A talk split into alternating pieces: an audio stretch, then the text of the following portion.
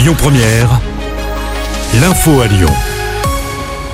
Bonsoir à tous. À la une, cette mobilisation ce soir à Lyon. Le collectif Droits des femmes 69 donne rendez-vous devant la préfecture du Rhône. Le but étant de dénoncer les propos du président au sujet de Gérard Depardieu.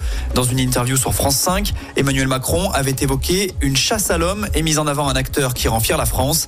Rappelons que Gérard Depardieu est visé par plusieurs plaintes pour viol et agression sexuelle. Lui conteste les faits. En parlant justice, l'actu, c'est aussi ce commissaire de police jugé au tribunal à Lyon. Il avait ordonné de charger une femme de 77 ans en mars 2019 à Nice. C'était à l'époque des Gilets jaunes. La manifestation était interdite. Ce policier est accusé d'avoir donné des ordres inadaptés qui ont conduit à faire tomber au sol la manifestante. Le procès va durer deux jours.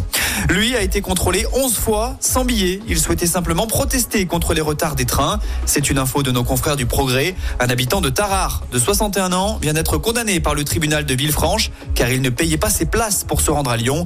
Il a écopé de deux mois de prison avec sursis. Il doit également payer sa dette à la SNCF. Dans l'actu également, cette belle frayeur, un skateboard s'est embrasé et a provoqué un début d'incendie dans une habitation hier soir. Les pompiers ont été obligés d'intervenir vers 22h dans le quartier de Montchat. Au final, le feu a rapidement été éteint, mais les deux habitants ont dû être relogés. Le Rhône n'est plus en vigilance jaune à la neige et au verglas. Malgré tout, la circulation reste délicate, notamment dans la partie nord du département. À noter qu'hier, en raison des températures négatives, un premier pic de consommation électrique a été atteint à 19h, annonce faite par RTE.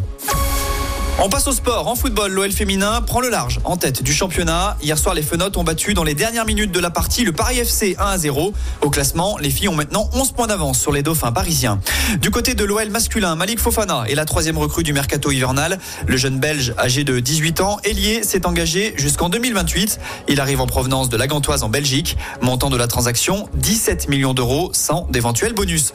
Et puis l'OL a décidément le meilleur centre de formation de France. D'après l'Observatoire du football, le CUS. Sur les dix dernières années, le club a touché 370 millions d'euros pour les ventes de ses joueurs formés dans le Rhône. Personne ne fait mieux en France, puisque Lyon est devant Monaco. Écoutez votre radio Lyon Première en direct sur l'application Lyon Première, lyonpremière.fr et bien sûr à Lyon sur 90.2 FM et en DAB+. Lyon Première